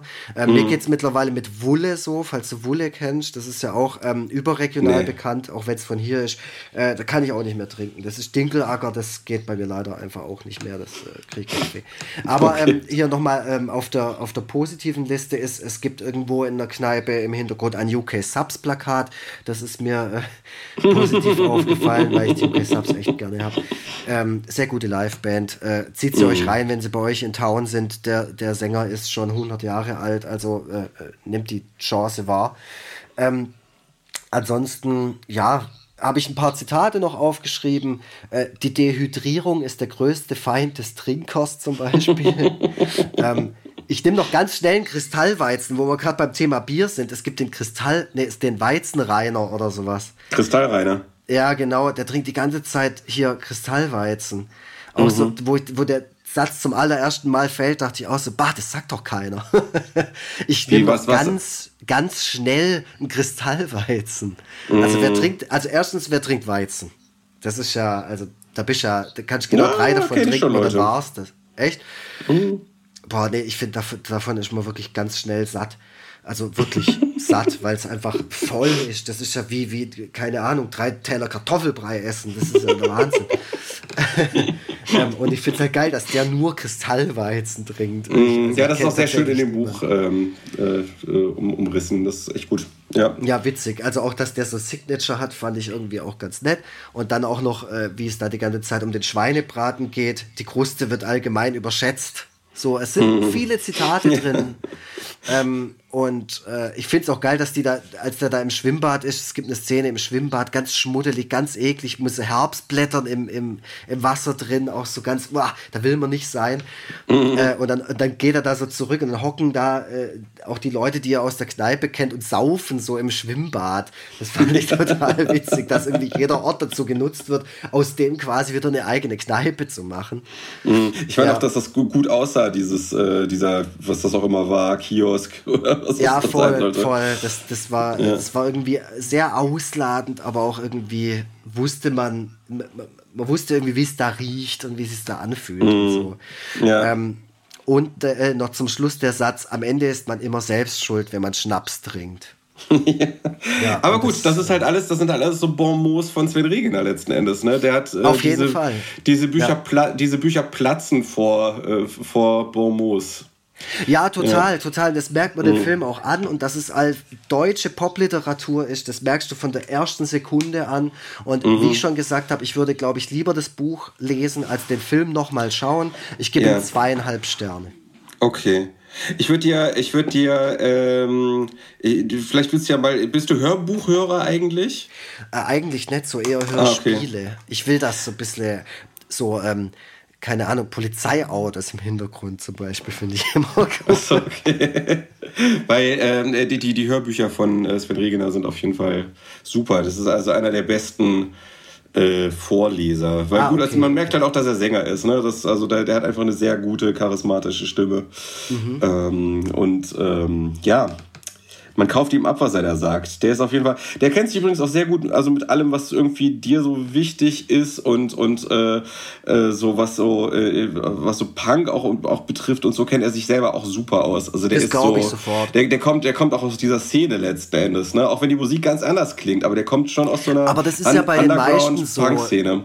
Das ist ja, das ist ja bei den meisten so. Also Leute, die mhm. jetzt nicht so super aktiv in der Punk-Szene äh, sind äh, und für die das auch einfach nur ein Musikstil ist, die denken immer, da gibt es kaum Überschneidungen, aber das ist ja gar nicht so. Also das ja. merkst du ja allein spätestens daran, wenn Olli Schulz im Podcast irgendwas erzählt über Schleimkeim oder über keine mhm. Ahnung was für alte Deutsch-Punk-Bands, ähm, dann weißt du ja auch, das hat alles überall, äh, ist das, äh, ja, das, das hat alles miteinander zu tun. Musikszene ist M Musikszene so, das ist ja. vor allem Independent-Musik, das ist alles das Gleiche.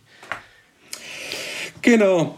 Alles klar, jetzt haben wir wirklich sehr lange geredet. Jetzt Alter haben wir viel Schwede. geredet, aber der Film hat auch viel hergegeben und es hat auch sehr viel mhm. Spaß gemacht. Und, ähm, absolut, absolut. Ich würde auch nicht davon ähm, äh, irgendwie weg, wegkommen, jetzt den Film zu empfehlen. Ich würde trotzdem sagen, falls ihr den Film zum Beispiel noch nicht gesehen habt, äh, gebt ihm eine, eine Chance. Ich habe dem Film auch eine Chance gegeben.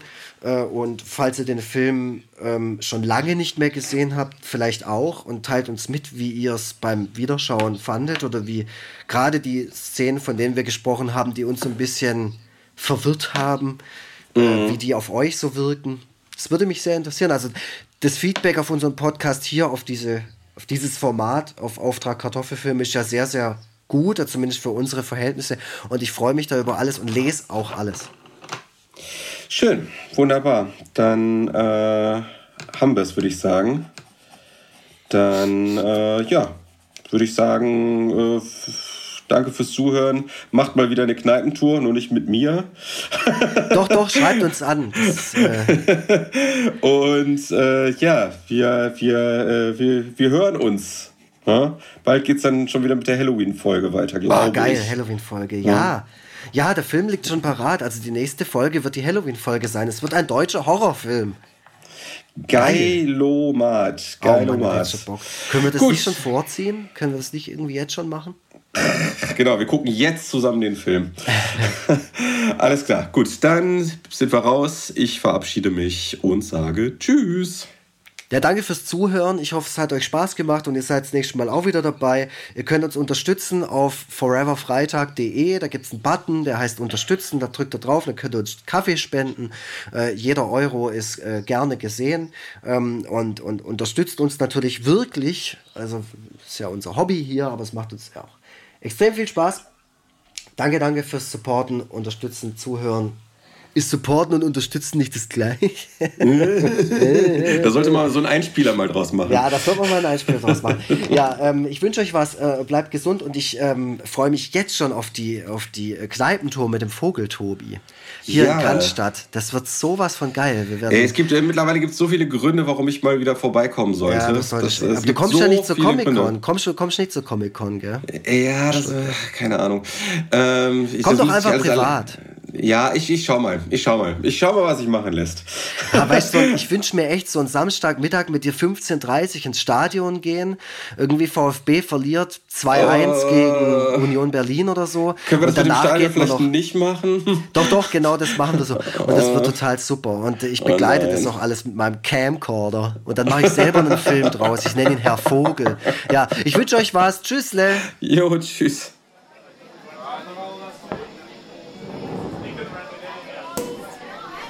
Schnitt, Mix und Mastering von iLaid Backsound.